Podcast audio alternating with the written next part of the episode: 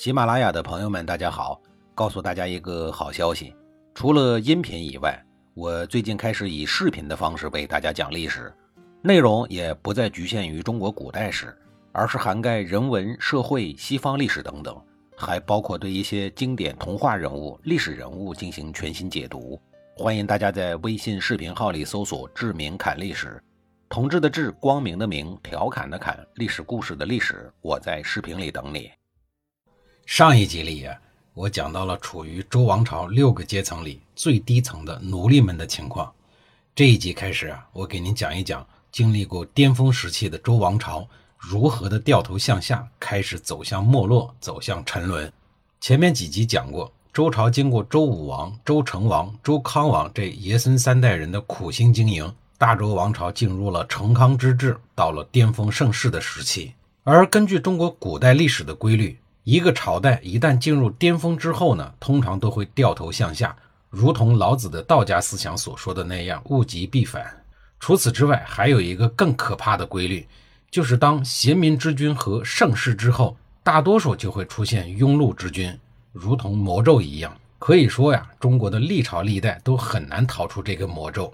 周康王的儿子周昭王就是一个王道微缺的庸碌天子。史书中说他奢侈荒唐，常常玩物丧志，各种不好的词儿都堆在他的脑袋上。总之一句话，他不是一个好家伙。上梁不正下梁歪，朝臣们对他也是投其所好，使得整个朝堂的风气变得十分的恶劣。骄奢淫逸的享乐生活早就麻木了这帮人的神经，也让他们忘记了祖辈们当年的峥嵘岁月。而祖辈们的深情叮嘱，在很多年以前就被他们抛到了九霄云外。说到骄奢淫逸，自然就离不开大吃大喝呀。要说这吃点喝点呢，也伤不了国体，而且呢也花不了多少钱。可是，一旦要打仗，那就另当别论了。战争啊，都是用钱堆起来的，国库里有再多的钱，也经不起战争的消耗。要知道啊，是金子总会花光，是烂泥总扶不上墙。喜欢大吃大喝的人呢，一般都爱吹大牛，说大话。不说大话呀，仿佛对不起美酒美食，对不起身边的美人儿。老百姓们吹吹牛没什么了不起的，也翻不起什么大浪。但如果是帝王级别的大人物，好大喜功，目中无人，那就容易铸成大错了。偏偏呀，周昭王就是这么一个爱吹牛的大人物。他总是号称自己武功盖世，天下第一。到后来呀，发展成遇谁打谁。周昭王的一生啊，打了很多次仗。打怀疑，打荆蛮，打戎狄，打击一切不听话的党派正派。喜欢享乐、极富有冒险精神的周昭王，率领他爷爷、老爸，还有周公等一般开国元勋建立起来的西周雄师，四处的疯狂征战，几乎啊就没有他不敢去的地儿。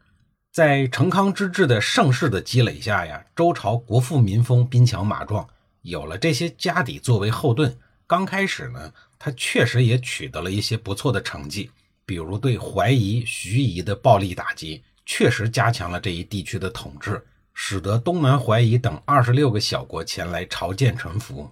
东边的夷人被他搞定了以后呢，周昭王又决定收拾南蛮，攻打南蛮楚国，和前面所说的行错四十余年不用有很大的关系。四十多年不用刑罚，一方面呢，说明周王朝的治安好。另一方面呀，也纵容了那些潜在的忤逆分子，纵容了犯罪。比如说，楚国在周朝成康之治阶段，面对周人的繁华富庶，身处蛮荒之地的楚人便开始对中原有了向往之意。数年之间呀，频繁的侵略周人，掠夺周人的财产，这直接导致意气风发的周昭王发动了三次大规模的对楚国的战争。花开两朵，各表一枝啊。楚人对中原深深不满，也是有深层原因的。一来呢，人家祖先本来就住在中原，后来被赶到了南蛮之地；二是周昭王的爷爷周成王，当年虽然封了楚国国君熊仪为子爵，可是开天下诸侯大会的时候呢，让一个国君身份的人当服务员，端茶送水，看管篝火。您说这叫什么事儿啊？楚人的自尊心受伤指数可以说是满分爆表。周昭王目前想要对付的楚国，已经是一个不好惹的国家了。一是人家这些年卧薪尝胆、发愤图强，早已经由一个人微言轻的服务员成长为肌肉猛男了；二是楚国所处的位置到处都是崇山峻岭、河流湖泊，打起仗来很不方便，特别是对于善于战车作战的中原人来说更不方便。但是周昭王对这些决定战争走向的重要因素一律的忽视，他认为武力可以克服一切障碍。在这种粗暴的指导思想下，他亲自率领周朝的周六师、殷八师和虎贲三大王牌军队，御驾亲征，蜂拥而至，期望速战速决，一锤定音。没成想，仅有两万士兵的楚国人，避其主力部队的锋芒，采用了游击战术，不断的骚扰周朝大军，使得周朝大军疲惫不堪，有力无处使。这第一次的战斗啊，就用了八年多的时间，速战速决变成了拉锯战。周朝成千上万的部队，人吃马喂，消耗之大是可想而知的。战争啊，不论是输还是赢，总会给国力造成消耗。赢了呢，至少还有战利品；输了呀，不仅损失军队，统治者心里可能也堵着一口气，总是希望能够战胜，因此啊，就会陷入这个恶性的循环当中。盛怒之下的周昭王，在这个恶性循环中不能自拔，连续三次御驾亲征，与楚国开战。周昭王至死呢，也没有灭掉楚国。最后一次亲征的过程中，自己反而掉到了江水里，给淹死了。周昭王最终选择了葬身鱼腹的环保死法，而他的王牌部队则全部败亡。从此以后，周王室的军事实力一落千丈。这个时候啊，不光是诸侯们开始不安分守己了，连原来被周人打服的戎狄蛮夷也都开始蠢蠢欲动。这也为后来的犬戎之祸埋下了隐患。任何朝代保持国家的繁荣稳定，必须要有强大的军队作为保障。天子都掉到江水里了，军队都给打没了，谁还会怕你呢？家底败光以后，西周王朝到了勒紧裤腰带过日子的阶段。坦率的讲啊，败光了物质上的财富，并不是没有重新站起来的可能。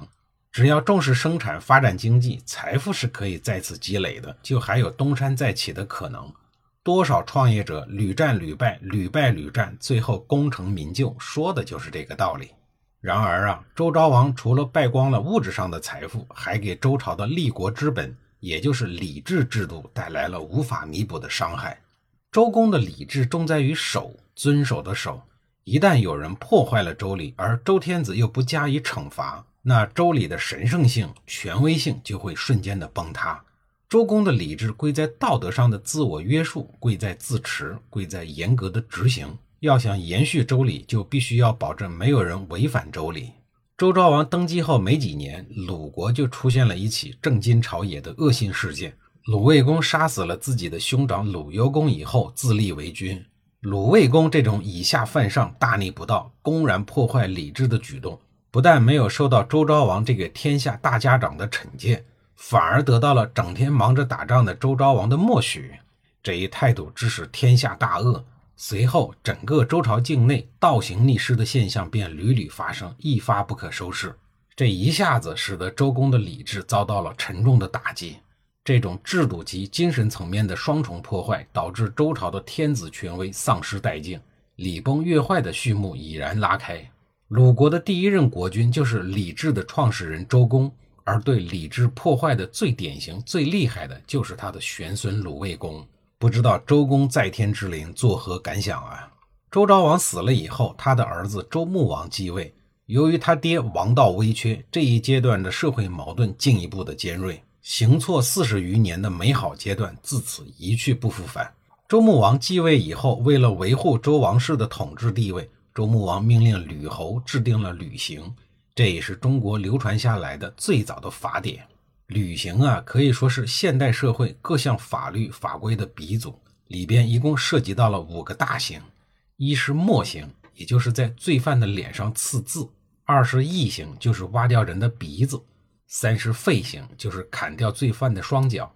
历史上有一个著名的受刑人。他就是导演了《围魏救赵》那场大戏的古代军事家孙膑。四是宫刑，就是把人的生殖器给破坏掉。太史公司马迁就是受过宫刑的人。五是大辟，那就是死刑。在这五个大刑的基础上，引申出的细则更是多达了三千多条。同时，周朝政府以明德胜罚为立法的指导原则，告四方以正天下。有了法治基础，再加上周穆王励精图治，天下再度安宁。虽然再也不能恢复到成康之治时的盛世，但周王朝的延续还是勉强可以继续进行的。距离最后的关门还有好几百年的路要走。周穆王在巩固王朝统治的同时，也继承了老爸开疆拓土、好战的遗风。只是啊，这父子俩的分工很明确。他爹呢，一生主要和东方的夷人、南方的蛮人作战，而周穆王的攻打方向则调整为周帝国的西方和北方，也就是戎人和狄人。然而啊，一生爱征战的周穆王，其实呢，并没有在战场上捞到太多的实惠。倒是和西王母扯下了一段有始无终的爱情故事。下一集里啊，我再给您详细的讲述。